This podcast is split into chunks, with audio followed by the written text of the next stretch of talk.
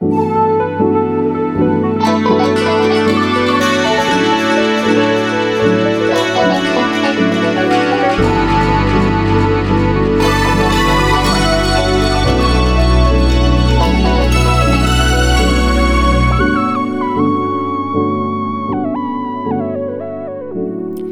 Bonjour à toutes et à tous, je me présente Florence Bisson, co-directrice artistique et directrice de production pour la septième édition du Festival de théâtre de l'Université Laval, ou FTUL pour les intimes.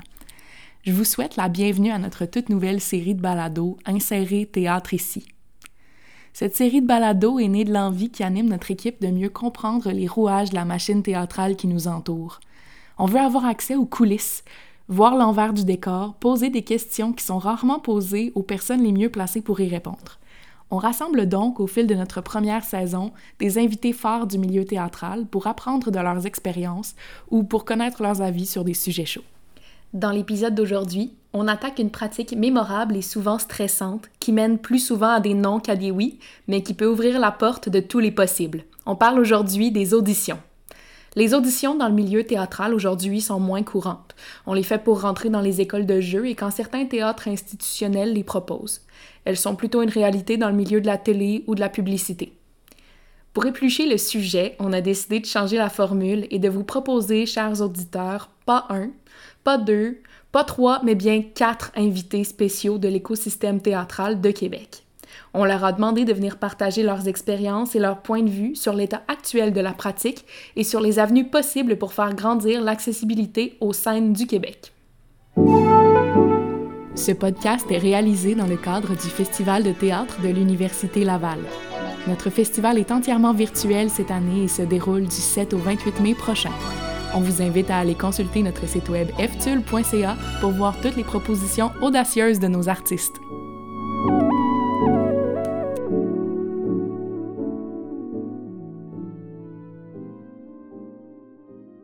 Anne-Marie Olivier est diplômée du Conservatoire d'art dramatique en 1997. Elle s'illustre sur la scène de Québec et joue sous la direction de Wajdi Mouawad en plus de signer plusieurs textes. Elle est co-directrice générale et directrice artistique du Théâtre du Trident depuis 2012 et agit à titre d'experte pour la Commission internationale pour le théâtre francophone. Nathalie Fontalvo détient un diplôme en relations internationales et est également diplômée du Conservatoire d'art dramatique de Québec en 2019. Elle s'illustre depuis en tant que comédienne, metteur en scène et performeuse littéraire, en plus de prendre part au processus créatif de plusieurs collectifs théâtraux. Elle s'implique également dans son milieu en siégeant sur le comité Diversité culturelle et équité de la table théâtre. En plus d'être un improvisateur chevronné, Jean-Michel Giroir cumule les rôles ici et ailleurs depuis sa sortie du Conservatoire d'art dramatique de Québec en 2008. Vous avez peut-être entendu sa voix mielleuse dans les publicités de la RTC, mais les artistes de la capitale nationale le reconnaissent pour son implication au sein de la communauté en étant vice-président section Québec de l'Union des artistes. Finalement, notre modérateur, Emmanuel Bédard, est lui aussi finissant du Conservatoire d'art dramatique de Québec en 2002. En plus d'être cofondateur du théâtre Dream Team et du théâtre Voix d'accès, Emmanuel joue sur les scènes de la Bordée et du Trident depuis plusieurs années. Si vous êtes davantage du type écran, vous l'avez sûrement vu dans les séries à succès District 31 ou Esquad 99. Nathalie, Jean-Michel, Anne-Marie, Emmanuel, bonjour. Bonjour. Bonjour. Allô. Sur cette douce note, je passe la balle à Emmanuel pour commencer la discussion d'aujourd'hui. Alors voilà, les auditions, euh, sujet, euh, sujet très intéressant parce qu'effectivement, il peut faire partie de notre, euh, de notre métier de notre vie euh, au quotidien ou euh, annuellement, tout le monde. Puis euh, en réfléchissant avec aussi le brainstorm la tonne de questions que vous vous êtes posées par rapport à ça, puis que je trouve vraiment le fun parce que plein d'entre elles, je me dis, hein, je ne serais pas posé cette question-là. J'aurais le goût de commencer pour, pour se pour s'approprier le sujet de façon plus personnelle avec la question suivante en me disant, parce que je ne me suis pas posé des questions sur les auditions depuis longtemps, mais dans quelle mesure les auditions en général, quelle place prennent-elles dans votre vie professionnelle, que ce soit comme comédien, comme producteur, comme metteur en scène, euh, parce qu'on peut toucher un peu de plein de sortes de chapeaux quand on, euh, travaille dans le théâtre à Québec. Euh, dans, quelle, quelle, place prend les auditions dans toutes ces sphères-là de vos activités professionnelles? Et question sous-jacente, dans quelle mesure cette place-là vous satisfait-elle? Écoute, moi, je. Premièrement, on rentre à l'école de théâtre en faisant des auditions.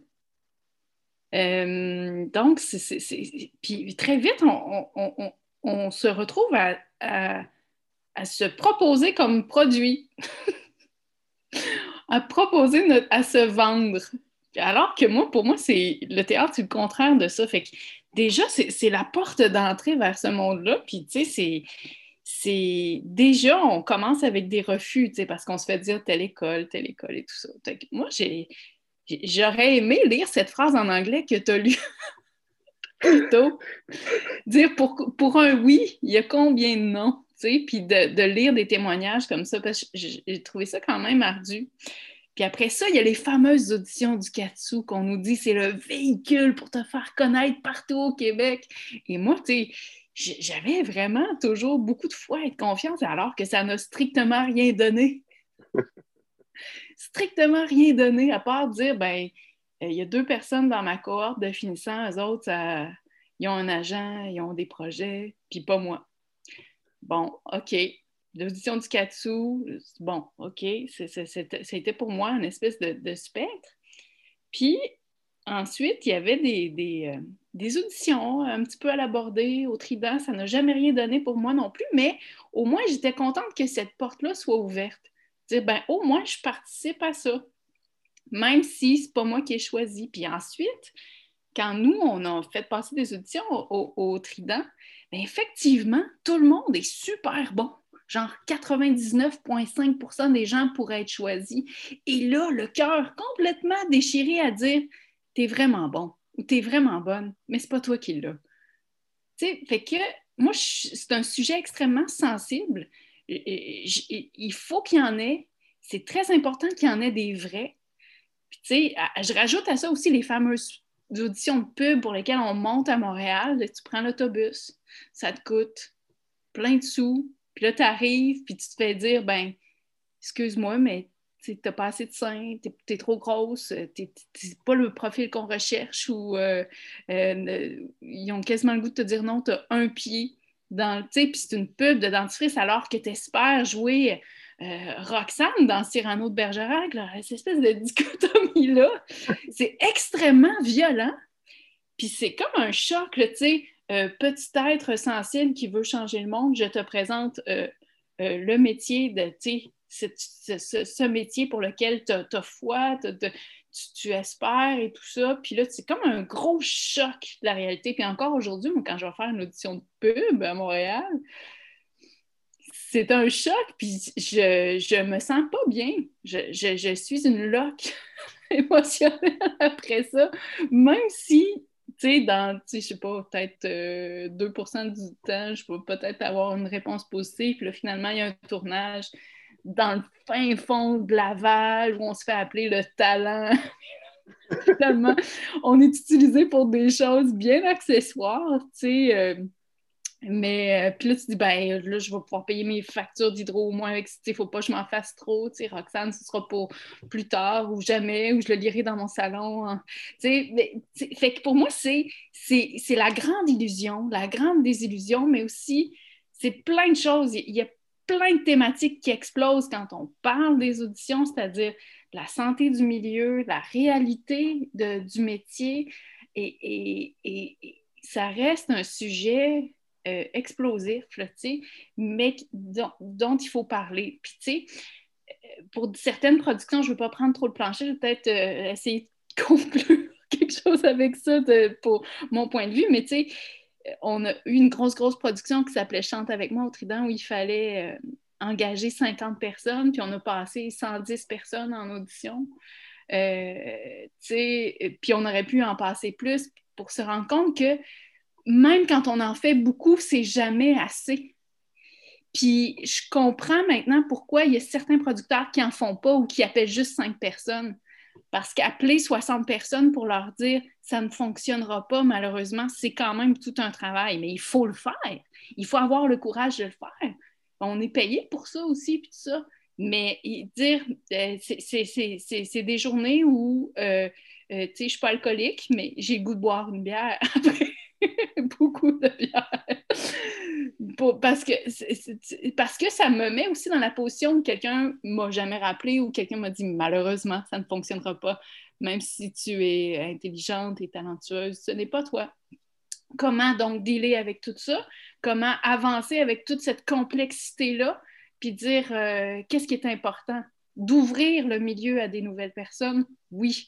Euh, de, risquer parce qu'il y a ça aussi. Euh, moi, ma mère m'a dit, tu peux faire ce métier-là, il faut que tu t'inscrives au concours des circonstances, mais faire des auditions, c'est ouvrir le concours des circonstances, puis dire, laissons-nous surprendre par quelqu'un qu'on ne connaît pas ou on ne sait pas que cette personne-là, même si on la connaît, qu'elle peut nous offrir ça. Donc, c'est important de, de, le faire, mais c'est un sujet extrêmement complexe, extrêmement sensible, puis avec lequel moi, je ne suis pas complètement en paix, puis je n'ai pas dit mon dernier mot, c'est-à-dire qu'il il faut continuer toujours à, laisser cette porte-là ouverte, mais il faut comme mettre un bâton dans la porte pour qu'elle reste ouverte. Ça demande un effort, puis une volonté, puis il faut continuer à le faire. Fait que moi, dans un premier euh, chaos d'idées, j'amènerais ça dans la conversation. Super, merci. Oui, Nathalie? J'ai le goût de rebondir avant de, de, venir à ta question sur quelque chose que tu as dit, Anne-Marie, parce que ça m'a full marqué. Cette idée-là qu'on nous apprend comme à être un produit ou à nous vendre dès le, dès le début du parcours. C'est drôle parce que je, je, vu, je les vois comme ça tout le temps pour les auditions, pour la, pour la télé ou pour le cinéma. Mais on dirait que pour le théâtre, je ne l'avais jamais vu comme ça. Alors que finalement, c'est juste peut-être que j'ai fait un truc dans ma tête. Ah non, le théâtre, c'est plus noble. Mais au final, c'est un peu les mêmes principes. C'est drôle que. Ouais, en effet. Mais moi, euh, c'est ça la place que les auditions prennent euh, dans ma vie. C'est en tant que comédienne, euh, ben, c'est beaucoup plus pour ben, la, télé puis la pub, là, effectivement. Mais une chance que maintenant, il y a le self-tape hein, avec la pandémie. Ça fait qu'il y a moins d'aller-retour à Montréal. Tout ça, je pense que c'est une chose qui pourrait rester à sa faveur. Et euh, oui, ça ça, ça, prend cette place-là. Mais après, j'en ai eu un couple d'auditions en théâtre à Québec. Ben, en fait, je pense que je, je dois me considérer chanceuse parce que j'en ai eu plus que plein de monde. Puis moi, j'ai fini, ça fait seulement deux ans. Ça, ça c'est ça, mais je, je, pense que probablement que j'en ai pas eu assez, mais peut-être que tout le monde pense ça aussi. je ne sais pas, c'est toujours aussi quelque chose. Euh, c'est, quelque chose avec laquelle on vit. J'en, fais pas assez d'édition, j'en fais pas assez, je ne sais pas. Mais je sais qu'effectivement, euh, comme en tant que productrice et en tant que créatrice, j'ai fait des projets, puis je me dis, ah ouais, tu es dans ce projet, j'écris un texte, je vois telle personne. Puis après ça, je me dis, ah ouais, mais je devrais peut-être faire des auditions. Puis après ça, je me dis, ah ouais, mais qui suis-je pour faire, pour passer, je sais pas, Lise Castonguay puis Anne-Marie-Olivier en audition, tu sais, ça, ça se fait pas. Puis il y a, y a, comme ça aussi, dire, OK, fait que l'audition, finalement, est comme un poids, alors qu'elle pourrait être vue comme quelque chose de le fun. Au contraire, tu sais, je vois plusieurs personnes pour faire le même rôle, mais en même temps, je comprends pourquoi c'est un poids, parce que moi aussi, quand c'est un non, c'est à chaque fois, c'est comme OK, c'est non, je suis puis même si ce que tu dis, c'est vrai, on ne devrait pas se remettre en question, ben moi, je me remets en question, j'avoue, je suis comme OK, mais ça ne dure pas longtemps, mais je le fais quand même. Et je me dis OK, c'est non, est-ce que j'ai ce ce que ce qu'il faut, est-ce que blabla. Bref. Écoutez, je pense que j'ai, même en tant que tout petit, toute, petite. Euh, créatrice qui vient de commencer, j'aimerais faire plus d'auditions. En fait, j'aimerais en faire, puis j'ai pas le courage de, le faire. C'est comme si je ne sais pas encore c'est quoi les bons rapports par rapport à ça. Est-ce que c'est une bonne chose? Puis il y a un continuellement qui dit oui, c'est une bonne chose. Puis quand justement dans la table sur la diversité, les comités sur la diversité, on s'est dit, ben, il faut faire des auditions, il faut c'est la, manière parce que c'est beaucoup de gens qui ne passent pas par les chemins habituels de l'école, il faut, aller à, leur rencontre et tout. Mais en même temps, quand j'ai comme l'autre chapeau, je suis là comme, ouais, OK, mais en même temps, moi, je vois très bien ces deux personnes-là aussi pour ces rôles-là. Est-ce que je m'embarque dans un processus d'audition alors que je sais très bien avec qui je veux travailler? Euh, moi aussi, j'ai comme trop de couches de choses qui se, qui se euh, par rapport à mon rapport personnel aux auditions. Puis, euh, c'est ça. j'ai pas de conclusion. Monsieur Bédard, vous avez lancé la question quelle place ça prend dans notre vie? bon, personnelle, mais professionnelle, mais de façon plus personnelle, individuelle, disons. Puis, dans quelle mesure est-ce que ça nous satisfait cette place-là pour les auditions? Moi, je pense que j'ai une relation amour-haine avec, avec les auditions. Puis, puis la, vérité, c'est que j'en veux pas plus des auditions. J'aime pas ça, faire des auditions. Ce que je veux, c'est des rôles. Ce que je veux, c'est un contrat. Ce que je veux, c'est un projet. Ce que. Donc, tu sais, pour moi, les auditions, bon, ça reste un modèle, ça reste une structure, mais c'est un outil de démocratisation, un outil de découvrabilité, donc de façon, dans une perspective plus collective, bien sûr que j'embarque dans cette philosophie-là, dans ce principe-là, puis je trouve ça important, puis je me prête bien au jeu. Mais moi, dans ma pratique, j'aime pas ça faire des auditions, ça me stresse, ça, parce que c'est un, bon stress. Je suis jamais, je suis jamais aussi bon, puis je pense que je pourrais dire qu'il y a beaucoup de gens qui peuvent ne pas être aussi bons en audition que dans un, dans, en répétition ou en représentation. Euh, c'est toujours un one-shot deal. Si tu la foires, euh, tu n'as pas une autre répète le lendemain ou tu n'as pas une deuxième, ou c'est vraiment euh, one-shot deal. puis ça demande beaucoup, beaucoup de temps, ça demande beaucoup d'énergie, ça demande beaucoup d'amour. Donc, plus tu, plus tu travailles un rôle pour une audition, plus tu t'attaches, plus tu l'aimes, plus tu fais une place dans, dans, ton cœur. ça, c'est un peu mais tu sais, dans, ton cœur d'acteur, donc ça devient, euh, tu sais, ça, prend euh, beaucoup, euh, beaucoup de place. Puis justement, je trouve que malheureusement, ben, non, comment dire ça? Pas malheureusement, mais pour moi, l'enjeu des auditions, c'est le symptôme, tu sais, c'est la pointe de l'iceberg, mais le, ben, le problème, ou du moins l'enjeu qui est plus euh, crucial, plus critique, c'est le manque de travail, c'est la précarité, c'est le, ben, manque de, rôle à, offrir, ou du moins le manque, ou peut-être le manque c'est trop gros, mais du moins le, nombre limité, disons, de, de rôles qu'on voudrait ou qu'on pourrait offrir à, des acteurs et à des actrices. Puis c'est plutôt ça euh, qui me semble ben, comme je l'ai dit, un peu plus problématique. Puis les auditions, mais ça reste, c'est ça. Donc, même, je me puis sans, sans, vouloir faire ça trop sombre, même en augmentant le nombre d'auditions, ben, on n'agira pas nécessairement directement euh, sur le problème qu'il va toujours y avoir autant peu de rôles à, donner.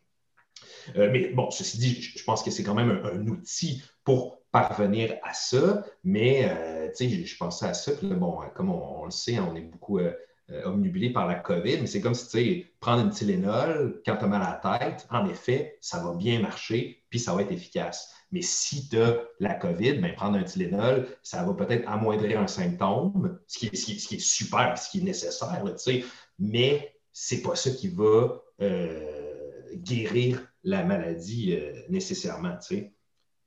Puis, reste que aussi, puis, puis Nathalie, mais comme tu le disais bien, c'est tellement complexe, puis ça, ça, touche aussi à, un côté émotif dans le sens où euh, autant on veut faire des auditions pour avoir accès à des choses, pour euh, se faire connaître, se faire voir, autant, euh, ben, il n'y a rien de plus beau qu'un metteur en scène ou peu importe la personne, mais disons un metteur en scène qui dit Jean-Michel, c'est toi ce personnage-là. Je te vois, il ne faut pas que tu passes à côté de ça. Puis cette confiance-là qui naît de cette relation-là avant même le travail, là, c'est fort, c'est beau, c'est vraiment le fun. Je pense que le, feeling de dire je suis, j'ai convaincu quelqu'un ou j'ai montré que ce personnage-là, c'est moi qui pouvais l'incarner. Euh, je, pense que le sentiment peut être euh, tout aussi euh, fort et, intéressant, mais, mais ce n'est pas tout à fait la même chose. Donc, c'est ça, comme je disais, amour-haine, parce que autant euh, j'en veux euh, le plus possible, j'en ai jamais assez, mais d'un autre côté, j'en veux pas pantoute, tu sais. Donc, c'est très difficile à départager au final. Ben, de façon, de départager de façon euh, plus raisonnée, là, parce que c'est tellement, ça joue tellement dans notre côté, ben, veut pas dans les motifs que, qu'en effet, là, on peut pas évacuer, on peut pas évacuer ces deux côtés-là. merci, Jean-Michel. Effectivement, c'est ce rapport d'amour-haine, il est un peu partagé. C'est comme tu disais, est-ce que je peux faire venir telle euh, personne très expérimentée? Euh, comme euh, producteur, nous, on l'a vécu, des gens qui disent c'est une insulte pour moi de faire une ben audition et je ne veux plus jamais en faire. Et là, on parle d'une production où la personne avait obtenu son rôle à, travers une audition. Et, là, ça nous met comme, comme producteurs parce qu'on se dit on va faire des auditions et ce seront de vraies auditions. Les dés ne seront pas pipés. On va présenter des, des gens à ces metteurs en scène-là. Ils vont pouvoir, tu sais, on va ouvrir cette porte-là. Donc, des fois, même avec les meilleures intentions du monde, on se retrouve quand même avec encore de l'insatisfaction, voire même de la révolte, de la frustration. le métier est difficile, le métier est frustrant, crée beaucoup d'insatisfaction. Le problème, moi, j'abonde complètement dans le sens de Jean-Michel, c'est le nombre de rôles par rapport au nombre de, personnes qui, peuvent euh, interpréter ces rôles-là. Ça crée un entonnoir, ça crée de la frustration, de la pauvreté, de la précarité. Euh, euh, et là, il faudrait essayer de tout régler ça. C'est impossible. On fait. Donc, déjà en partant, quelqu'un de super cartésien regarde le problème fait Mais c'est tout simplement impossible. On n'y arrivera pas. Mais là, nous autres, européens, Mais puis, tu sais, j'ai l'impression aussi, j'y vais encore une fois là, dans une liste de chaos, que, que la grande illusion et la grande désillusion des auditions, sont comme aussi un peu une métaphore des chutes et rechutes. Tu, sais, tu dis Ah, je vais faire ça, ça va être merveilleux, bang! Non. OK, on se relève. C'est comme quand tu apprends à faire du basic.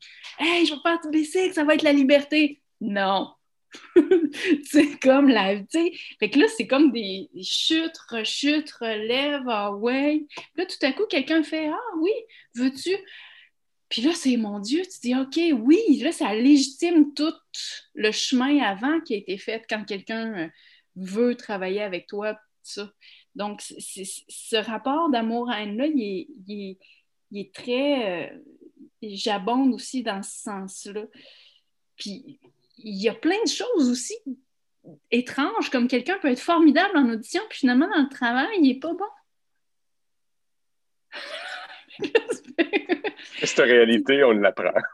oui, tu dis, waouh, c'était une étoile en audition, puis après ça, travail, travail, travail, puis il y a ça aussi, puis il y a l'inverse, quelqu'un qui n'est pas bon en audition et qui va justement à chaque répétition amener quelque chose de plus, travailler, nuancer, euh, proposer. Donc, il y a toute cette réalité-là aussi qu'on occulte si on, tombait dans l'excès contraire de juste fonctionner par les auditions.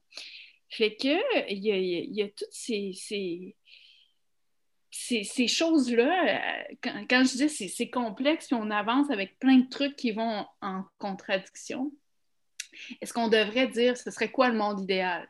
ce serait quoi le pourcentage, le nombre de rôles? Faut-tu tomber dans une d'un point de vue statistique? Euh, pour moi, c'est important aussi au niveau éthique que quand on fait des auditions, ce soit de réelles auditions. Parce que là, sinon, ça devient vraiment une farce et vraiment absurde et révoltant. Faire des auditions alors que les dés sont pipés, je m'excuse, là, mais moi, je cours aux toilettes vomir. Il y a toujours bien des limites, parce qu'on ne peut pas dire que ça s'est jamais vu, ça s'est déjà vu. Donc, où, tu sais, fait que là, puis il y a des gens aussi qui vont dire, ben justement, comme j'ai juste besoin d'une personne, je vais juste passer 10 personnes en audition pour pas accentuer cette affaire-là, pour pas exacerber cette affaire-là. Mais c'est très complexe. Ce serait quoi l'éthique des auditions? Le nombre d'auditions à, offrir, euh, il y a des gens de, de, 50 ans qui ne seront pas offusqués de passer une audition alors qu'il y en a d'autres qui vont l'être. Alors là, qu'est-ce qu'il faut faire? Il faut appeler la personne et dire Seriez-vous offusqué de passer une audition? Cette personne-là, si elle a faim, même si elle est offusquée, elle va dire non, je ne suis pas offusquée. Et après ça, je je sais pas, j'ai l'impression que c'est un problème qu'on étire comme du chewing-gum, puis qu'il qui, il peut pas ne pas en avoir. Il doit en avoir.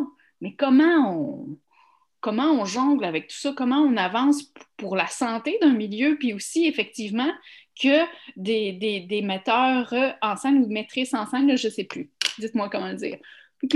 mais comment, comment on fait pour provoquer des rencontres, puis qu'il y ait vraiment de vraies ouvertures d'artistes, et des, vrais coups de foudre, c'est-à-dire de quelqu'un qui, oui, euh, se présente. Parce que c'est quoi les auditions? C'est faire connaissance aussi, c'est dire salut, ça c'est moi. Tu sais, euh, comme ça, là. parce que je connais personne de relax en audition mais faire connaissance vraiment, puis ensuite, oui, qu'il y ait une vraie histoire, une collaboration qui, des fois, va se perpétuer à travers plusieurs productions, qui va transformer autant la personne à la mise en scène que, que l'artiste, puis qui va se rendre jusqu'au public et dire Mais mon Dieu, quelle fleur, je ne connaissais pas cet interprète-là. C'est un charme, c'est formidable. Donc, ça peut être magique, ça peut être horrible, comme beaucoup de choses dans la vie. Je vais te là-dessus, Manu. Euh, Nathalie, est-ce que tu avais encore. Euh, quelque chose à dire. Oui, j'ai encore même plus de choses à dire. ah, c'est ça. Mais en fait, je, je, fais juste une parenthèse pour dire que était là, autour de, de, cette table virtuelle, on, on, parle de, de, cette relation amoureuse, puis moi, je ne peux pas m'empêcher de penser euh, à, à, mes amis finissant de cette année et de l'année passée qui ne veulent que passer des auditions parce que en ce moment, il n'y a rien, il n'y a aucune autre façon pour eux. Premier acte, il n'y a pas de projet, il n'y a pas d'appel de projet qui s'est ouvert, il n'y a personne qui les a vus. là, je suis là comme, oui, mais moi, j'ai le goût de dire aussi, il y a ce déchirement-là, mais en même temps, il faut absolument qu'on fasse des auditions. Puis quand je pense à eux, puis évidemment, c'est comme, euh, c'est des gens proches de moi. Je pense aussi à toute la question de la diversité, puis autant euh, culturelle, que toute la diversité qu'on veut et que les auditions, c'est comme des portes d'entrée. Alors, c'est comme si je me dis, malgré mon, mon propre rapport interne, mes, propres déchirements, j'ai le goût de dire, ouais, mais il faut continuer à en faire. Il faut, comme, comme dit Anne-Marie, il faut garder cette porte ouverte, même si c'est un peu lourd. Puis, en fait, j'ai pensé, parce que moi aussi, je pense que c'est les symptômes d'un même problème, mais dis-moi, comme je ne suis pas autant comme de votre côté de, Jean-Michel et Anne-Marie, de la production, puis comme du plus macro par rapport au nombre des, rôles qui existent, le budget, tout ça. Moi, j'ai souvent l'impression aussi que par rapport au résultat lui-même des auditions, il y, a, il y, a, souvent aussi une question de casting, puis ça, on pourra en parler.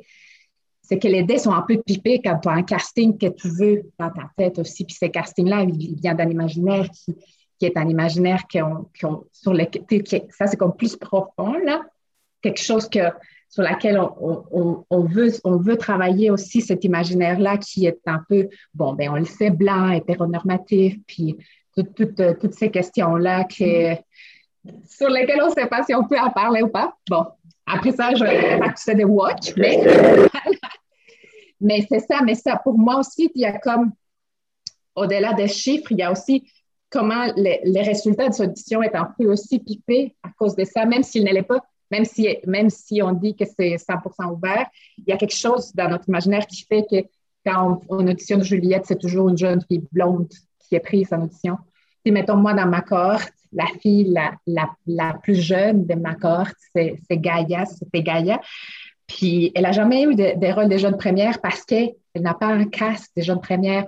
Alors que j'imagine que même à l'école, imaginez-vous, à l'école, elle aurait, elle aurait été super heureuse de, jouer, de jouer une jeune première.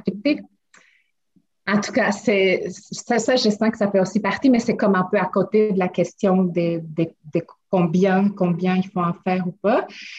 Puis l'autre affaire, je pense, il y a peut-être une sortie euh, vers quelque chose qui est encore cette idée des rencontres, mais qui n'est pas des auditions. Peut-être qu'on se dit, on, attaque toujours les problèmes avec la même solution, alors qu'il faudrait peut-être faire, euh, utiliser notre imagination puis notre créativité d'artiste pour se dire, ah oui, c'est vrai qu'on veut avoir de l'accessibilité, on veut avoir de l'ouverture, toutes ces choses-là, mais l'audition n'est pas la meilleure façon. Qu'est-ce qu'on peut faire? Puis rapidement, je pense à deux, choses. Je pense, ben, déjà, c'est une forme d'audition, mais c'est un peu différent. Ce que les 7 a fait il y a deux ans, je pense?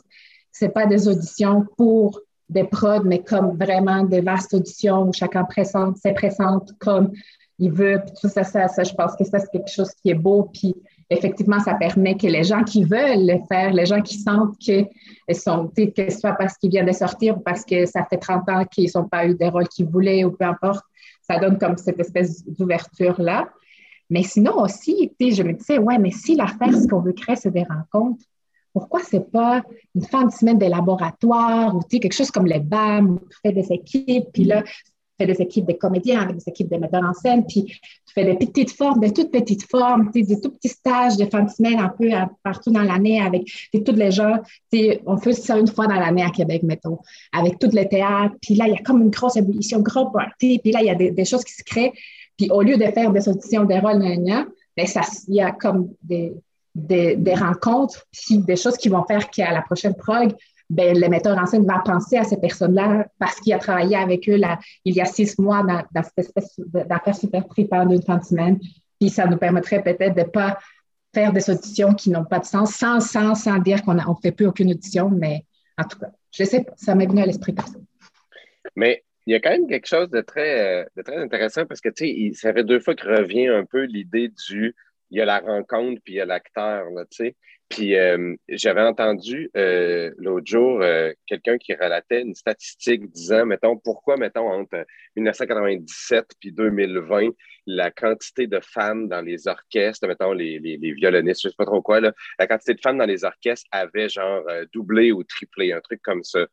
Puis l'hypothèse première étant, mettons, ben, mettons, je sais pas moi, une invitation plus grande à, la gente féminine d'aller de l'avant, mettons, avec ce métier-là. Puis la question était euh, l'hypothèse était rejetée en disant il n'y avait pas plus de filles ou de gars qui sortaient de. Il dit c'est qu'à partir de ce moment-là, il y a eu une plus grande proportion d'auditions à l'aveugle, un peu comme la voix, c'est-à-dire que les jurys ne voyaient pas. Et là, tout d'un coup, ils choisissaient, euh, mettons, euh, le, meilleur violoniste, point barre, sans avoir vu en réalité, parce que peut-être qu'à talent égal, tout à coup, le violoniste masculin avait une notoriété, puis l'orchestre, mettons, le sélectionnait davantage. Et là, tout d'un coup, c'est comme si ça a montré, en tout cas, ça démontre, mettons, à la limite qu'il y avait encore plus de femmes qui avaient plus de talent que certains hommes, parce que tout d'un coup, plus de femmes ont été sélectionnées. Ceci dit, je ne sais pas si la statistique a, montré que la quantité de femmes avait dépassé la quantité d'hommes ou tout simplement qu'elle avait décuplé en termes de, de, de proportion, en tout cas. Ma question que j'ai envie de poser, c'est est-ce qu'on a envie qu'il y ait plus d'acteurs qui jouent une fois ou deux ans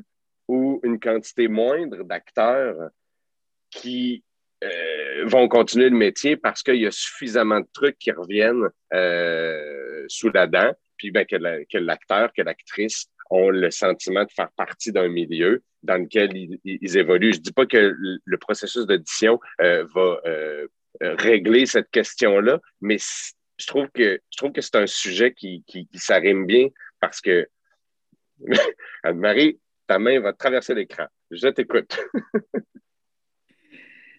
Mon fils, lui, dans ses cours, il fait ça comme moi. Je tout le temps. T'as la, as la main trop souvent levée et moi aussi, j'ai la main trop souvent levée. Mais tu poses une bonne question. Est-ce qu'on veut voir euh, les mêmes personnes plus souvent, tu sais, euh, mûrir, puis nous, montrer tout euh, l'étalage de leur talent, ou on veut voir une diversité d'acteurs. Mais encore une fois, ça pose aussi la question, en tant que producteur, est-ce qu'on veut des productions avec plus de rôles et des conditions plus ordinaires ou moins de rôles avec des meilleures conditions? Tu sais, un producteur qui se retrouve avec plus d'argent, il y a des questions comme ça. Tu veux-tu, tu veux-tu engager plus de monde puis moins les payer ou moins de monde puis bien les payer et qui sont enfin capables de relativement vivre de leur art? Même chose, quand tu as un surplus d'argent, t'augmentes-tu les scénographes, les interprètes ou les deux? Parce que quand tu as des surplus, on s'entend que c'est des pinottes. Là, tu dis, là, là, il y a du monde qui sont sur le bord. Ils sont sur le bord, ça n'a pas de bon sens, leurs conditions. Qui on augmente en premier? sais? Donc, ces questions éthiques-là sont fondamentales, puis on ne peut pas, je pense, les prendre tout seul. C'est pour ça que ça servent des conseils d'administration qui sont bienveillants et qui connaissent la discipline pour dire, tu sais, à un moment donné, nous autres, au Trident, on a dit, là, là c'est le tour des scénographes, ça n'a pas de bon sens. Ça n'a juste pas de bon sens. Déjà, tu sais, des conditions, là, dans certains théâtres où là, ils ont ça à faire, un, un, décor qui est immense. Puis là, qu'il faut qu'ils sous-contractent, alors leur salaire eux-mêmes passe en sous-contractant. Puis tu vois un producteur qui se dégage de ça, mais ça n'a pas de bon sens, c'est révoltant. Tu peux pas. Si on est rendu quand tu travailles, tu ne touches pas ton salaire, là, l'absurdité devient immense. Fait qu'on a des, la même chose, c'est-à-dire, est-ce que je vais engager quelqu'un à, donc, on peut, j'ai l'impression que la réponse est dans l'équilibre, tout ça, mais, mais ça retourne aussi la question du subventionnement des arts et du pourcentage des subventions qui vont directement aux artistes. Ça, pose aussi ces grandes questions-là. Et euh, je te dirais que hum, moi, je suis très partagée. Puis quand je pose la question à, des artistes, euh, les, avis divergent beaucoup. Donc, moi, personnellement, juste comme spectatrice, j'aime ça voir une diversité d'acteurs. Et en même temps, euh, euh, comme supposons, là, toi, Manu, j'aime ça de voir dans différents défis, puis que tu me souffles encore, dire Hey, je sais qu'il est bon, mais là, il m'a jeté à terre. Là-dessus, il est rendu au sommet de son art, parce que là, il possède. Donc, à ce moment-là, j'étais contente de te voir. J'aurais pas voulu un autre visage que toi parce que tu m'as livré ça. Fait que je suis encore une fois sur cette question-là, moi, je suis extrêmement partagée. Mais si on regarde, là, le fric est où? Le fric est à la télé. Mais là, comment se fait qu'on voit tout le temps les mêmes maudites faces? C'est vrai qu'on n'est pas capable de jouer? C'est pas vrai. C'est vrai que le public, ça les rassure de tout le temps voir le même monde? C'est pas vrai. Ils sont capables d'en prendre ça suffit, là, tu sais, dire. Euh, fait que la, prise de risque des producteurs est là aussi, ça aussi, il faut en parler. C'est-à-dire que quand tu dis c'est réconfortant, on sait que cette personne-là va nous donner, puis les personnes qui ont du métier, c'est sûr qu'il faut, en profiter aussi, mais tout est une question d'équilibre. Y aurait-il moyen de doser plus dans la diversité, dans la nouveauté, dans, dans... puis aussi, tu sais, j'ai l'impression que la réponse est dans l'équilibre, dans une espèce de moitié-moitié. L'autre affaire qu'on n'a pas questionné, puis que moi je me questionne, c'est, au, au, Trident, comment ça fonctionne, c'est qu'on dit au metteur en scène, prends qui tu veux, mais un maximum de deux rôles parce que il faut qu'il y ait un maximum de contrats. Puis souvent, les personnes nous suggèrent quelque chose, tu fais Ouais, mais as-tu pensé à telle personne? As-tu pensé à telle personne? Ce rôle-là, tu ne l'ouvrirais pas en audition. Donc, il y a quelque chose de fixé. Est-ce qu'on a comme artiste, est-ce que tous les artistes ont le même sens de l'aventure pour prendre du monde avec qui ils n'ont jamais travaillé? C'est non. Est-ce qu'ils ont beaucoup d'imagination pour dire, regarde, moi, ce rôle-là, ça pourrait être telle, telle, telle ou telle personne? Il y a quelque chose là. Il y a quelque chose là où tu te dis, attends, tu sais. Puis est-ce que très vite, on cantonne quelqu'un dans un genre de rôle? Alors qu'il y, y, en a des acteurs qui jouent tout le temps la même affaire, mais il y en a aussi des maudits bons qui sont capables de jouer plein d'affaires. Fait que moi, je pose toutes ces questions-là en n'ayant pas la réponse, mais en ayant une excuse, c'est-à-dire qu'on pourrait euh, demander aux gens des fois de fouetter un peu leur ouverture, leur sens de l'aventure pour dire, OK, puis là encore une fois, dans une espèce d'équilibre. Euh, oui, mais peux-tu challenger un peu tes visions pour, as-tu pensé à ci, ça, tu sais, comme, c'est bon du pâté chinois, mais pas à tous les jours, tu sais, je veux dire, en tout cas, sur ce commentaire qui manque vraiment. Sur, ce commentaire culinaire, on va passer à Jean-Michel qui, euh, qui nous a pas parlé depuis euh, quelques minutes. Ben, puis euh, pour rebondir sur ce que Anne-Marie, tu parlais un peu, ce, ce, ce, ce dilemme éthique-là là, de plus euh, plus d'acteurs avec moins de travail ou plus de travail euh, à moins d'acteurs. C'est vraiment, puis comme tu le dis, c'est vraiment un dilemme éthique, puis, euh, ça ne fait pas consensus. Hein? Non, non, c'est pas vrai, dans ma vie, je dis consensus. non, ça ne fait pas consensus dans le milieu. Donc, ça ajoute à la, complexité de la question parce que le milieu n'est pas d'accord unilatéralement sur ces questions-là. Puis, tu sais, la question, c'est aussi, est-ce que, est-ce est-ce que deux, euh, mettons, un ou deux acteurs ou actrices euh, vont, euh, vont faire ce métier-là, vraiment s'y consacrer, gagner leur vie avec ça? Ou est-ce qu'on en donne à plus, à quatre, cinq acteurs ou actrices, mais qui vont aller faire des auditions à Montréal de pub, qui vont travailler dans un café? Donc, il y a aussi cette question-là de est-ce que, est-ce que, la question se pose, est-ce que c'est bénéfique de donner quelques graines à plus de monde ou de, de, de, permettre à moins de gens de mieux en vivre? Puis là, je, le dis, puis je n'ai pas, j'ai, pas d'opinion. C'est une question tellement euh, vaste que j'ai, personnellement, je n'ai même pas d'opinion si tranchée, mais, mais, mais, la question, elle, est, elle, se pose et elle, est, elle est complexe. Euh, mais sinon, euh, tu, tu, tu, tu, l'as soulevé, Manu, Nathalie, Anne-Marie, vous en avez parlé aussi, vous l'avez soulevé, le mot rencontre Je pense que c'est vraiment, euh, euh, ben, puis pour moi, c'est vraiment ce qu'est une audition. Et je pense qu'il faut que, faut que, comme milieu, autant comme, comme individu, autant les interprètes que les gens qui, euh, metteurs en scène, producteurs, direction artistique, qui, qui organisent les, les, auditions, je pense qu'il faut se répéter parce qu'on le sait tous, mais des fois on l'oublie, mais se répéter ce concept-là de rencontre, puis que l'audition, justement, ça sert à créer une rencontre entre deux artistes ou entre euh, un ou des artistes autour d'un personnage là aussi. Là. Euh, et puis, euh, donc, pour essayer d'évacuer un peu le, stress, la pression, les enjeux plus ben, c'est pas le bon mot, j'allais dire matérialiste autour de, l'audition de qu'est-ce que ça va amener, mais plutôt pour euh, euh, offrir justement cette, rencontre-là, comme tu le dis, Anne-Marie, pour euh, permettre à des gens d'essayer de, réfléchir un petit peu autrement, de réfléchir plus loin.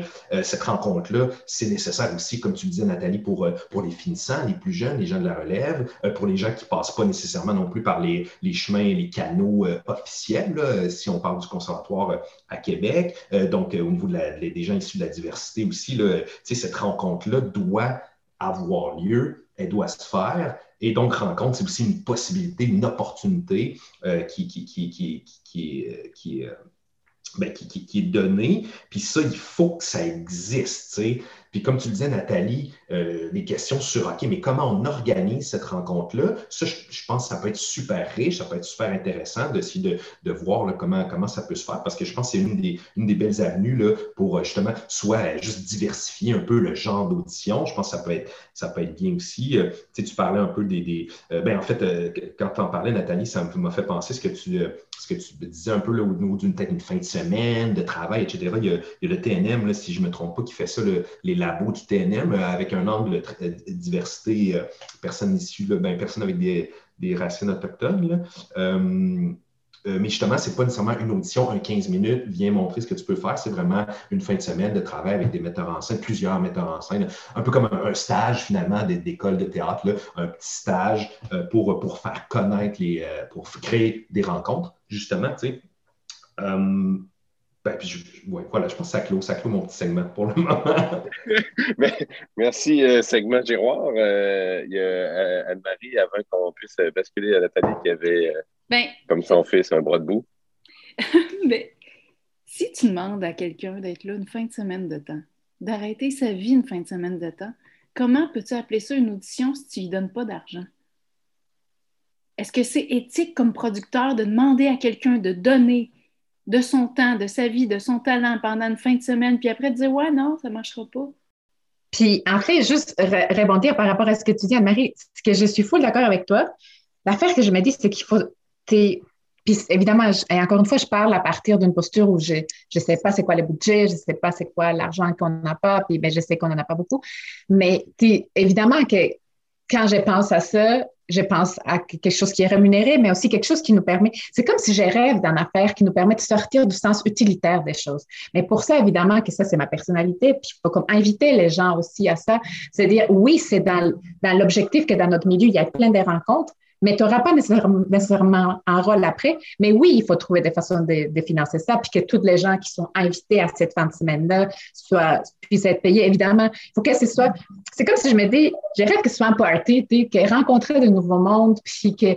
Que, comme, comme quand on fait les auditions des écoles, il y a des moments où c'est un tu rencontres des gens quand tu fais les stages, pas tant les auditions, mais les stages que c'est le fun, puis qu'il y a comme, puis peu importe combien de temps de métiers que tu as, ça tente d'être en relation avec des, jeunes metteurs en scène qui travaillent d'une certaine façon qu'avec, comme que tu n'as jamais travaillé ou, vice-versa. Mais oui, évidemment que dans ma tête, c'est quelque chose pour laquelle on, on, a des sous et que les gens, tous les intervenants sont, sont rémunérés pour faire partie de ça. Mais comme c'est ça en tout cas, mais peut-être que ça, ça par rapport à mon affaire, mais, mais je pense que mais oui, c'est que ça ne remplacerait pas une audition dans le sens où ce n'est pas pour combler des rôles, mais c'est pour donner comme de la vitalité. C'est pour comme faire des rencontres, puis faire autre chose que des auditions euh, pour, pour provoquer ces, ces rencontres-là. Ben, et autre chose que aussi des parties, parce que je pense qu'on peut se rencontrer dans des parties, mais comme des rencontres artistiques.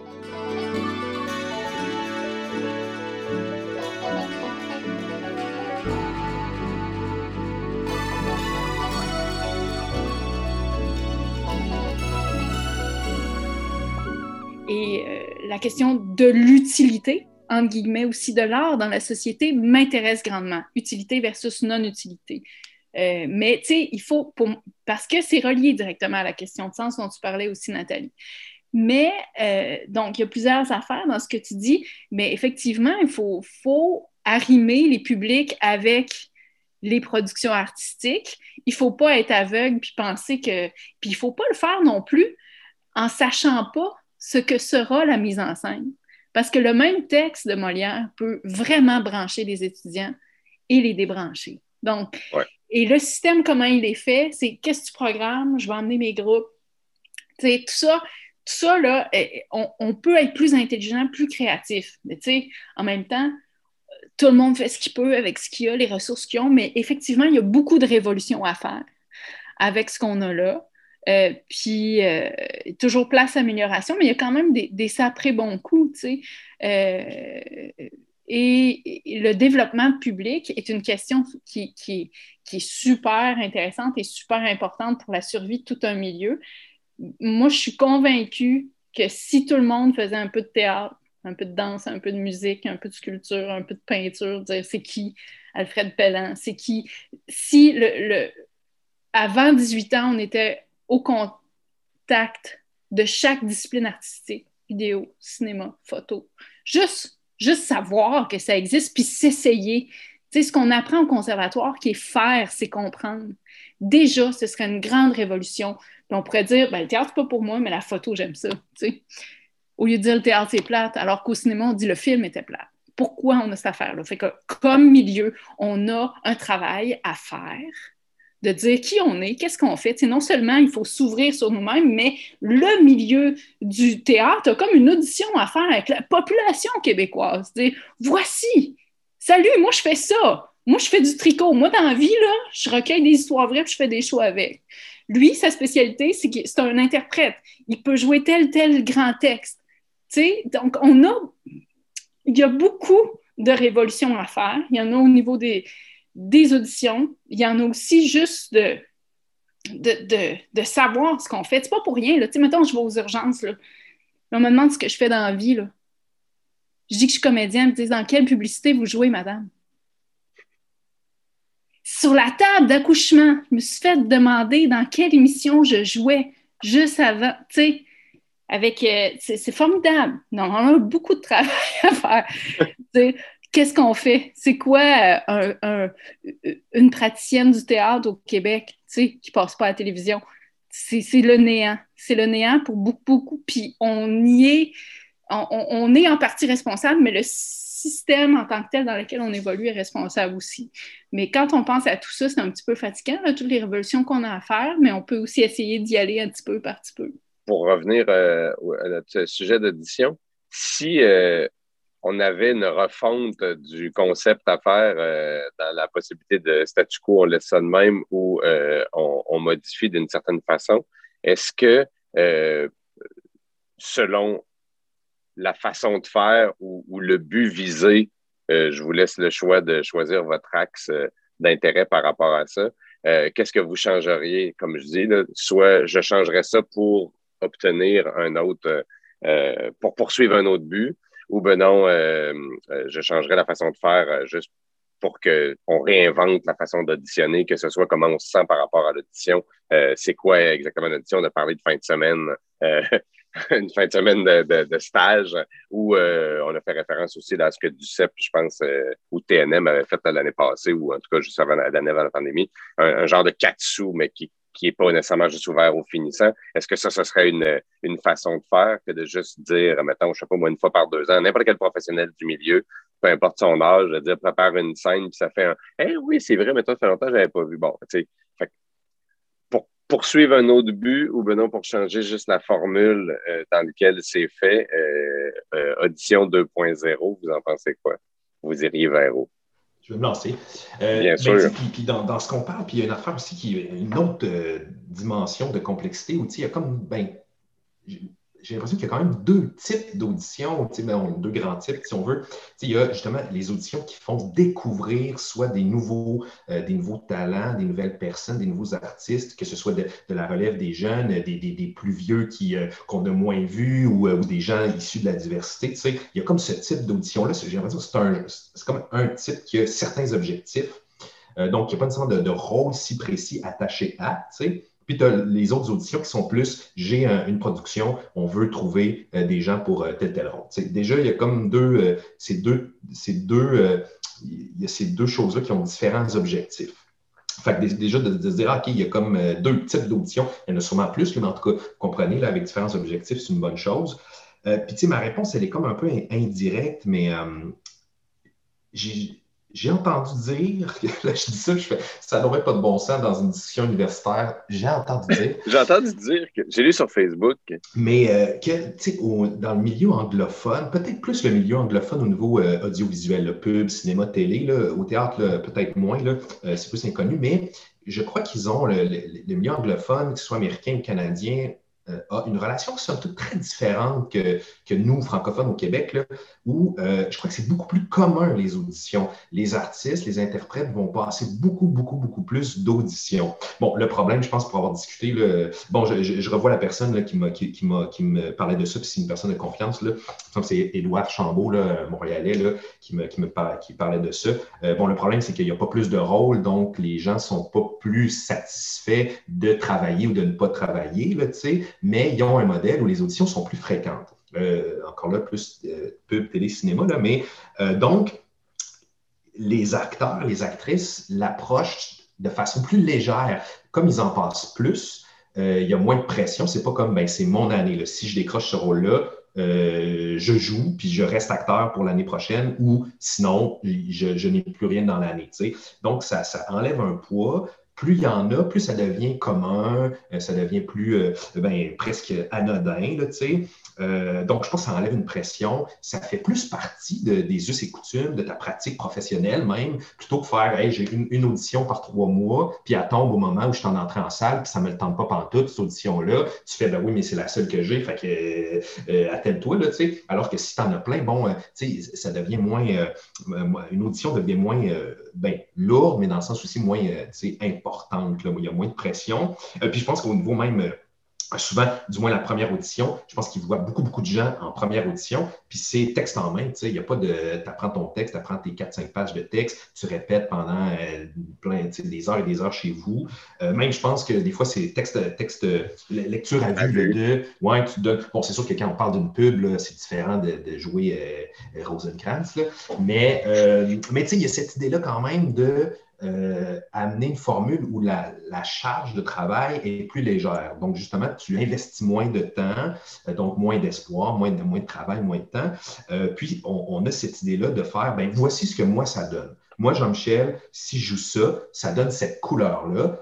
Parce qu'au final, c'est un choix de couleur. Tu sais. Je pense qu'il faut, faut essayer d'arrêter, mais c'est dur d'arrêter de voir les auditions comme une vérification de es-tu capable de jouer ce rôle-là? C'est plutôt comme, ben moi, si je joue ça, ça va être cette couleur-là euh, ou cette palette de couleurs-là, parce qu'après ça, on peut travailler et faire, ben, amène-moi ailleurs, puis je vais te donner d'autres choses. Là, mais, mais, euh, euh, mais, mais, ça donne ça. puis on dirait, tu sais, puis, des fois, quand j'y repense, des fois, de faire comme, hein, apprendre du texte pour une audition, je fais, ah, c'est comme la c'est comme le sac de, roche que, je mets sur mes épaules pour l'audition. Souvent, ce qui, s'est mieux passé, puis ce que j'ai plus apprécié, c'est mon côté plus euh, personnel, mais c'est de faire ben, au moins avec euh, lecture ou que ça soit texte en main debout, mais au moins de faire ben, le temps que j'investis, c'est de comprendre ce que je dis, euh, ingérer, intégrer le personnage, les propos, la situation, plutôt que passer beaucoup, beaucoup de temps à apprendre du texte puis à être stressé sur hey, je vais-tu me souvenir de mon texte en audition, alors que je préfère comme hey, ben, voici ce que ça donne quand, euh, quand je joue. J'ai compris ce que je dis, j'ai compris ce que, je fais, j'ai envie de proposer cet être humain-là dans ce personnage-là. Euh, donc, en tout cas, des fois, mes interventions n'ont pas de fin, mais. Mais, euh, mais euh, donc, mais comment se rendre à ce paradigme-là où il y a tellement plus d'auditions que c'est devenu plus commun, euh, ben c'est comment se rendre là, là qui, ouais, ce qui est un peu la question. Là, fait que j'ai pas de réponse à cette question-là, mais c'était pour amener justement cette, idée-là que des fois, il y a des paradigmes un peu différents qui, après ça, tu sais, des fois, les résultats sont les mêmes. Les acteurs, les actrices sont aussi pas contents de ne pas avoir de rôle, mais ont-ils plus l'impression, la sensation d'avoir du pouvoir sur ce qu'ils font? Après ça, il y a une différence entre avoir l'impression de et sentir qu'on a un réel contrôle, peut-être pas contrôle, mais dis-moi qu'on a un petit peu plus sa destinée en main. Là. Euh, puis, tu sais, je n'ai pas la réponse, mais est-ce que, euh, justement, qu'il y ait plus d'auditions, est-ce que ça va satisfaire les gens, faire, ben, au moins, j'ai une petite partie sur laquelle j'ai un petit peu plus de contrôle. Ou si, au final, ça va donner le même résultat, puis tout le monde va être aussi pas content, je ne sais pas. Merci, Jean-Michel. Anne-Marie. Est-ce qu'on doit obliger tous les théâtres à faire des auditions? Comment vérifier que ces, que ces auditions-là sont vraiment ouvertes pour vrai? Euh, est-ce que le diamant rentre dans ces théâtres qui proposent des auditions? C'est un nouveau joueur euh, qui est important. Euh, juste vous dire que nous, on a le projet de, faire au Trident une grande audition comme chez Ducep, puis de, de, laisser de la place au, euh, à la, la, gang de finissants qui est passée dans le bar à cause de la COVID. On voulait faire ça au mois de juin. Là, est-ce qu'il y a des spectacles qu'on ne pouvait pas faire qui vont être reportés au mois de juin? On ne sait pas quand on va le faire, mais on veut le faire. Euh, laisser de la place à la diversité. Aussi des gens qui ont du métier. On ne pourra pas tout faire la première année, mais ce serait un truc annuel. Est-ce que les auditions devraient être aussi des auditions de projet? Un créateur qui a une idée pour la présenter, est-ce qu'il pourrait la présenter? Et qu'en est-il des concepteurs? Un scénographe qui est capable, mais à qui on n'a jamais donné la chance, qu'est-ce qu'on fait? Un concepteur sonore, un concepteur vidéo. Que... Donc, je sais que normalement, on devrait répondre à la question, mais moi, face à cette question-là, j'ai d'autres questions qui sont celles-là. Donc, qu'est-ce qu'on fait avec euh, tout ça? Eh, parce que est-ce que juste laisser aux interprètes la place pour les auditions n'est pas un peu euh, passéiste? Je, pose aussi cette question-là. Puis, euh, comment on, on, convie un milieu au complet pour essayer de changer ce que Nathalie nommait, c'est-à-dire le, peu d'imagination puis le, les, biais inconscients que chacun a pour que le monde change, quand notre perception change, qu'on évolue de ce côté-là aussi. Fait que ce sont mes questions pour répondre à la question. La question. Merci. Nathalie? Euh, j'ai pas de réponse à la question, mais j'ai le goût de répondre sur, sur mais moi aussi, j'ai d'autres questions. sur ce que dit euh, Jean-Michel puis Anne-Marie. Il y a quelque chose aussi de plus tu fais des auditions aussi, peut-être que plus tu restes actif aussi dans, dans, le métier, dans ce que tu fais, dans tes. Euh, euh, je sais pas, je pense j'ai passé une audition le 1er mars, puis je me suis rendu compte en la passant que la dernière fois que j'avais joué, genre pour autre chose que faire des auditions de pub, c'était en septembre. Man, ça fait longtemps, là. Comme, ouf. Il y avait une étude que j'avais euh, lue qui était intéressante par rapport à, mettons, à, au dégenrage des, euh, c'est pas un vrai mot, là, de, des, euh, des tâches euh, ménagères, whatever, là, aux positions dans un couple, dans un, dans, dans, une maison. Puis il disait que les pays, mettons les pays scandinaves, entre autres, qui ont déjà fait ce qu'on est en train d'essayer de faire un peu ici, là, maintenant, dans notre époque de Hey, le barbecue, ça appartient pas à un gars, puis, puis faire le lit, c'est pas c'est pas plus féminin que masculin. On, on, arrête, on, a, on cette affaire-là, puis on, rebrasse toutes les dés. Il disait que les pays qui ont passé à travers cette révolution-là, une fois bien libres des stéréotypes, là, ils sont retournés faire exactement ce qu'ils faisaient avant. Comme si, en général, le bonhomme est retourné faire à peu près ce qu'il faisait avant, mais une fois libéré des archétypes, puis euh, euh, la femme... Ben, est-ce qu'une fois que tu as comme volontairement essayé de briser quelque chose qui s'était installé de façon naturelle, puis c'est peut-être bien cool de l'essayer, est-ce que ça va pas refaire la même chose? C'est-à-dire que le metteur en scène qui va se faire offrir un show va pas dire Ouais, mais je vais travailler avec telle personne parce que parce que c'est cool, parce que j'aime ça, parce qu'il est bon, parce qu'elle est bonne, parce que ça va être pas facile dans le sens de paresseux, mais facile dans le sens de profitable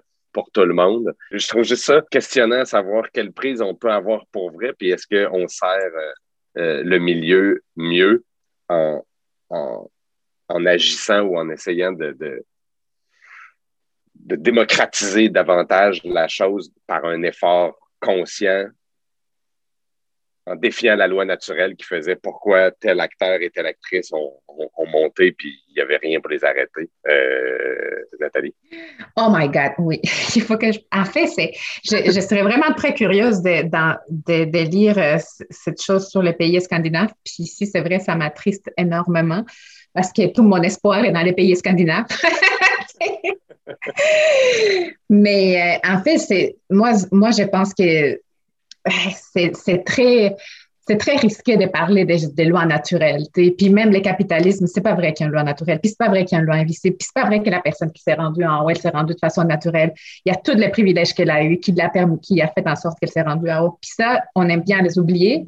Puis on aime bien oublier que le système bénéficie il bénéficie toujours les mêmes types de personnes qui ont les mêmes types de capacités parce que quand ces personnes-là arrivent en haut, bien évidemment qu'elles ne veulent pas changer le système, elles veulent le statu quo parce que le, système les bénéficie, pas parce qu'elles sont méchantes, c'est juste parce que c'est comme ça, c'est normal, elles sont bien dans ce système-là, fait que pourquoi les remettre en question? Mais c'est sûr que si on dit qu'il y a quelque chose de naturel qui fait en sorte que, que les choses sont placées comme elles sont placées, moi, je pense qu'on tombe dans, dans une dans une pente très glissante parce que c'est sûr que là, on fait rien parce que c'est ça qui, vient naturellement. Puis je, pense, puis j'aime penser qu'il n'y a rien de tout ça qui est naturel, puis qu'on on, a construit nos sociétés, et puis toujours, on les construit en tant qu'être humain. C'est, c'est pas, pas l'éclair là, c'est pas une loi de la physique. C'est tout ce qui est dans les sciences, dans la science qu'on appelle humaine, c'est des constructions sociales ça ne nous est pas donné d'aucune façon par la nature. Alors, si on les a construits, on peut les déconstruire, puis on peut les changer. En tout cas, moi, c'est ce que je pense, puis j'aime penser que, que, que oui, qu'en changeant, qu'en changeant des choses, on peut avoir une influence, puis qu'on peut avoir une influence sur les cours des choses, de la même manière qu'on peut avoir une influence sur notre vie, qu'on n'est pas prédestiné à certaines choses comme notre milieu n'est pas prédestiné à certaines choses, comme notre société n'est pas prédestinée à certaines choses, c'est-à-dire des grands bouleversements, sociaux. On a vu ça, on a vu ça partout dans le monde. Puis oui, c'est sûr qu'après ça, tu dis oui, il y a des choses qui reviennent. Il y a comme les vagues, comme dans les vagues de dénonciation des femmes. Ça, il y a des vagues, puis après ça, il y a les reflux, puis après ça, les, gens qui ont, qui ont fait partie des vagues, mais on, on vit les, black, les backslash, je me souviens, je ne sais pas exactement comment ça se dit. C'est sûr backlash, oui, merci. C'est sûr que tout ça, c'est vrai. Mais sinon, si, si on ne fait pas ces choses-là, ben c'est quoi? On s'esclérose. On devient comme une statue de pierre, tu tranquillement, être toujours euh, de la même manière, tu je sais pas.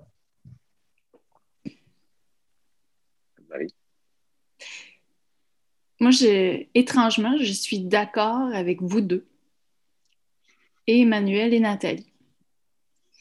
C'est-à-dire que les questions que tu poses, Emmanuel, sont pertinentes parce qu'on peut revoir quand même des choses qui se répètent, l'histoire qui se répète. Et en même temps, je pense qu'on a l'effort de, euh, on a le devoir de re-questionner les choses.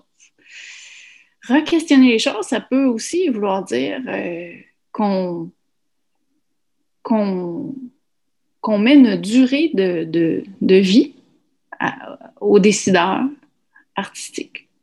C'est-à-dire qu'il y a des durées qui sont limitées. Si on décide ensemble, comme milieu, que tant d'années pour une direction artistique, c'est le max, est-ce que c'est -ce, ce que le milieu veut? Encore une fois, comme on est un milieu pauvre, les gens qui travaillent vont vouloir continuer à travailler, les gens qui ne travaillent pas vont vouloir travailler. Donc, il va y avoir une scission des gens qui vont vouloir le statu quo et des gens qui vont vouloir du changement. Donc, euh, moi, je, étrangement, j'avance avec euh, euh, vos questionnements, puis je constate la nécessité de, ce que, puis la, justesse de vos propos en même temps. Mais ça pose de... Ben non, mais c'est vrai. C'est vrai parce que en fait, la question qu'il faut peut-être se poser, c'est quel milieu on veut? Quel milieu on veut? De quoi on veut se doter? Quel milieu on veut? Puis, quelle place on veut donner à notre médium dans la société? Si on se pose ces questions-là collectivement, qu'on arrive avec des réponses, il va y avoir des choix qui vont, découler de ça. ça a l'air général, mais ça pourrait donner une place à de grandes révolutions ou pas. Mais dans quelle mesure, admettons, le, les, choix qu'on veut faire dans le, contexte d'audition peut euh, modifier vers où on veut aller, le milieu dans lequel on est. Quand tu dis, mettons, il faudrait redéfinir c'est quoi qu'on, quel milieu on veut avoir, ben, pour revenir à notre, à notre sujet d'audition, dans quelle mesure euh, le processus d'audition, plus, moins, de cette façon-ci, de cette façon-là, peut nous aider à, modifier le, portrait théâtral dans lequel on est pour parler de la ville de Québec. Je ne sais pas si je vais répondre à ta question, Manu, mais, euh, mais tu vois, puis tu parlais un peu justement des, euh, euh, puis, tu sais, il y a des mouvements là, dans l'art. Hein. Euh, j'ai appris ça aussi hein, lors de mon passage à, l'Université Laval. Non, non, à l'Université Laval. Non, mais où des fois, il y a des époques où c'est le, metteur en scène qui est la vedette. Euh, parfois, c'est l'auteur, parfois, c'est l'acteur, tout ça. Tu, disais Tom Cruise. Donc, je pense dans le cinéma, il y a eu une époque où l'acteur, l'artiste était la vedette.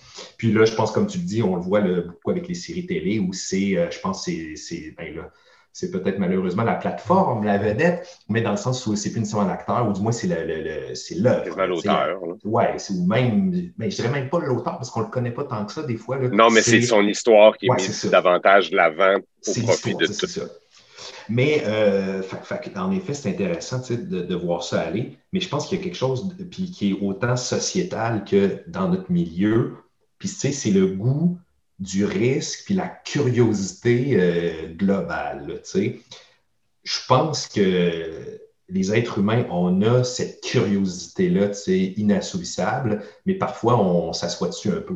Je pense qu'au Québec, si le milieu audiovisuel euh, répondait à cette envie de curiosité-là, à cette envie de risque que partout sur la planète, ils font déjà. Là, on est particulièrement en retard là-dessus pour justement arrêter que ce soit tout le temps les mêmes personnes euh, qu'on voit sur les têtes d'affiches, parce que ça ne va pas nuire à la qualité de l'œuvre puis à, l'adhésion du public. Là.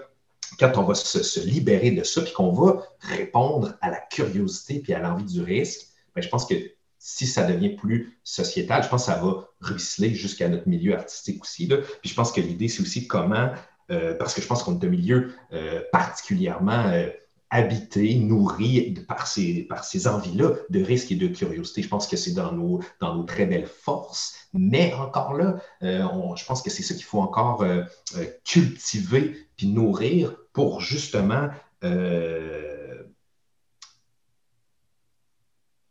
aller chercher ben, quand on parle, ça, ça devient plus, plus précis, mais c'est si on prend un metteur en scène, comment lui donner envie de sortir de ses zones de confort, de penser en dehors de la boîte, de penser au-delà de l'imaginaire euh, collectif qu'on a établi. Il faut, il faut euh, piquer son envie de risque puis sa curiosité. Fait que je pense que c'est dans ce terreau-là qu'il faut aller.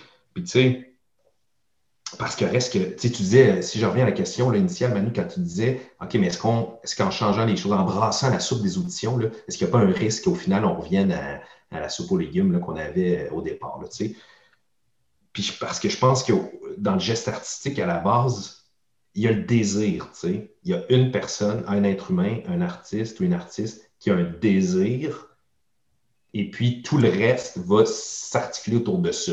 Donc, ce qu'il faut, ce qu'il faut essayer de changer, ou du moins de modifier, je ne dis pas nécessairement changer, mais tu sais, ce sur quoi il faut agir, c'est ce désir-là parce que je pense que le désir de travailler avec quelqu'un qui, en qui on a confiance va toujours être là. Le désir de, rester dans le connu va toujours être là. Le désir de, travailler avec un ami, travailler, tu sais, de, ce, désir-là va toujours être là. Je pense qu'il faut nourrir le désir d'essayer, le désir d'ouvrir les yeux, de découvrir ailleurs. Puis pour éviter qu'on revienne à une soupe qui est pareille qu'avant, mais ben, je pense que c'est là où il faut... Euh, faut, euh, faut, agir. Puis encore là, je reviens, tu sais, euh, je disais tantôt, il y a comme euh, deux, choses différentes. Là, les auditions euh, pour faire découvrir la relève, les gens de la diversité, tout ça.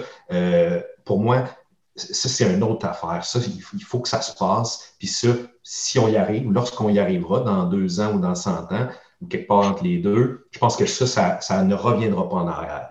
pour moi, c'est quelque chose de, différent. C'est un autre enjeu qui est possiblement plus profond, plus, plus important, j'oserais dire, le plus crucial du moins. Puis si on prend l'enjeu des, auditions au sein du milieu, tu sais, faire entrer des nouvelles personnes dans notre milieu, ça c'est une chose dans le milieu, comment euh, rebrasser la soupe, donner des opportunités au sein du milieu. Euh, ça, à ce moment-là, les enjeux sont différents. Et donc, euh, c'est là où, pour éviter qu'on revienne à ce qu'il y avait avant, il ben, faut, faut, faut, donner le goût d'essayer, il faut donner le goût de, risquer, il faut donner le goût de, sortir de, nos sentiers battus, ou du moins de chercher un équilibre. Tu sais. en tout cas, j'ai l'impression que, que, ça peut être très gagnant de faire, ben, puis un peu comme tu le disais, Anne-Marie, où toi, des fois, tu te dis, ah, ben, as-tu pensé à ci, ou essayer de, de, de, de, diriger ou d'ouvrir les œillères de certains metteurs en scène avec qui tu vas, que tu vas engager ou avec qui tu vas travailler, ben, de trouver l'équilibre, de faire, bon, ben, il y a moyen de prendre des valeurs sûres, des gens qui vont te mettre en confiance comme artiste, puis des gens qui vont te faire aller ailleurs. Donc, en, essayant de trouver, en, ayant les deux possibilités en dans, les mains, mais au moins ça, ça, permet de rassurer son euh, ou assouvir certains de ses désirs, puis en assouvir, euh, assouvir d'autres.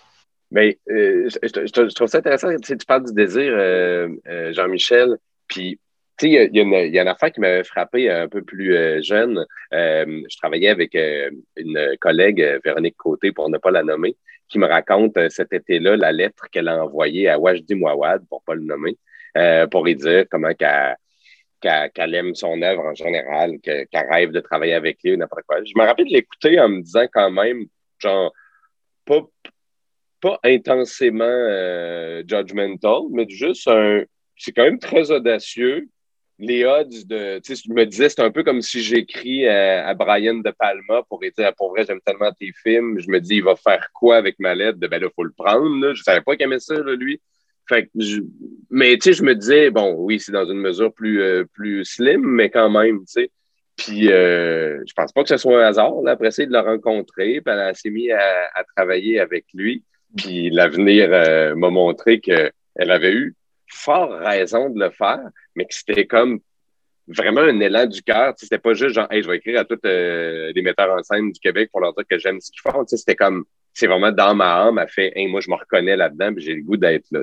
Comment on pourrait essayer d'attirer les âmes qui ont envie de travailler ensemble, mais pour le vrai bien de la chose? Ça veut dire, moi, des fois, si mettons, je voyais une programmation, ça, ça fait ça va être tel metteur en scène, puis ça va être tel show, voici, puis la, distribution n'est pas faite, puis là-dedans, je regarderais, puis je ferais comme et ça pour vrai, là, je veux dire, t'as pas idée à quel point je vais mettre toute mon âme. Je vais faire n'importe lequel, mais je veux dire, celui-là, ce serait mon, euh, mon, euh, mon âme sœur, tu sais.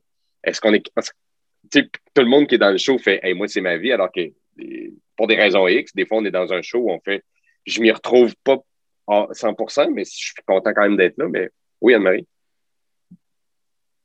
C'est qu'il ne faut pas sous-estimer ce supplément d'âme. Moi, je suis sûre, puis j'aurais l'air ésotérique s'il faut, m'en fous. Je suis sûre que ça fait une différence dans la réception chez le spectateur le, désir initial, l'importance, c'est pour moi euh, la différence entre quelque chose de mort et quelque chose d'extrêmement vivant.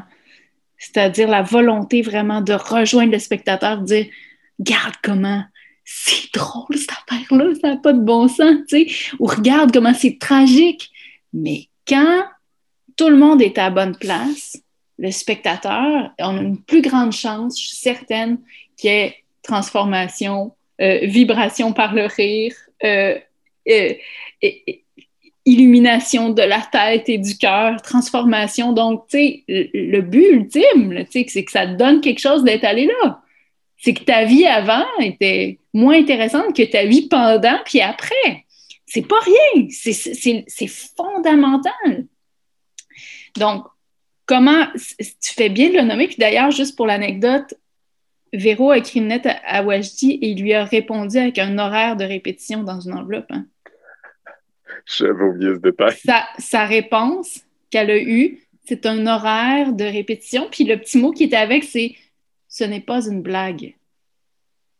C'est hot. C'est quand même, c'est quand même, quand même. Mais donc, puis je pense aussi que, que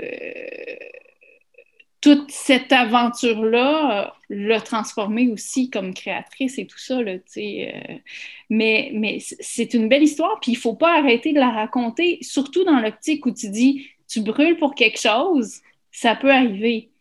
Puis elle aurait pu aussi ne pas avoir de réponse. On ne sait pas ce que Brian répond à qui. Et si jamais, et, et, et si, s'il a toutes les requêtes qui lui sont euh, adressées. Ça, c'est une autre affaire avec les grands maîtres. Mais il y a cette chose-là qui défie l'impossible. Donc, comment on peut défier l'impossible ou l'improbable? C'est... Ça, c'est une question qui, est intéressante. Puis dans l'optique des, des auditions, c'est-à-dire que les âmes, les bonnes âmes se retrouvent dans les bons projets pour que ça fasse le bon effet, puis que les désirs soient conjugués, hein, parce que c'est un, peu ça aussi, que tu disais, Jean-Michel, mais tu sais, comment enligner tout ça sans être Jojo Savard, tu sais? Comment ouvrir ces canaux-là, tu sais? De, euh, mais c'est une très belle question, puis tu fais bien de le nommer, puis tu, tu, tu ramènes l'improbable, le génie, l'inspiration, le, désir initial des artistes, puis aussi leur vocation. Donc, la question de sens, quand tout est aligné, on y répond. Mais à l'inverse de ça, quand tout se passe, il y a aussi quand rien ne se passe, c'est-à-dire la personne n'a pas d'audition, elle ne connaît pas, est dans un circuit fermé. Euh, donc, il y a, tout ça dans le milieu. Il y a le rien, il y a le néant, puis il y a le miracle. Fait que où est-ce qu'on se situe par rapport à ça, puis comment, comme, comment on navigue à, travers tout ça pour assainir ce qu'il faut assainir, puis rendre ces choses-là possibles, c'est, c'est vraiment wow comme question. Je profiterai de cette brisure naturelle dans notre conversation. Je me demandais si vous aviez des mots de la fin, des petites interventions sur lesquelles vous aimeriez laisser nos auditeurs? Madame Olivier? Ben, je veux juste vous remercier parce que c'est important qu'on parle de tout ça. Puis peut-être faire un vœu qu'on puisse continuer à en parler pour euh, construire des choses pour que le théâtre, qui est une discipline extraordinaire qui existe depuis la nuit des temps, puisse subsister en ayant sa place, autant sur scène que dans la salle. Puis, euh, je vous remercie beaucoup, c'était vraiment euh, très enrichissant. Voilà.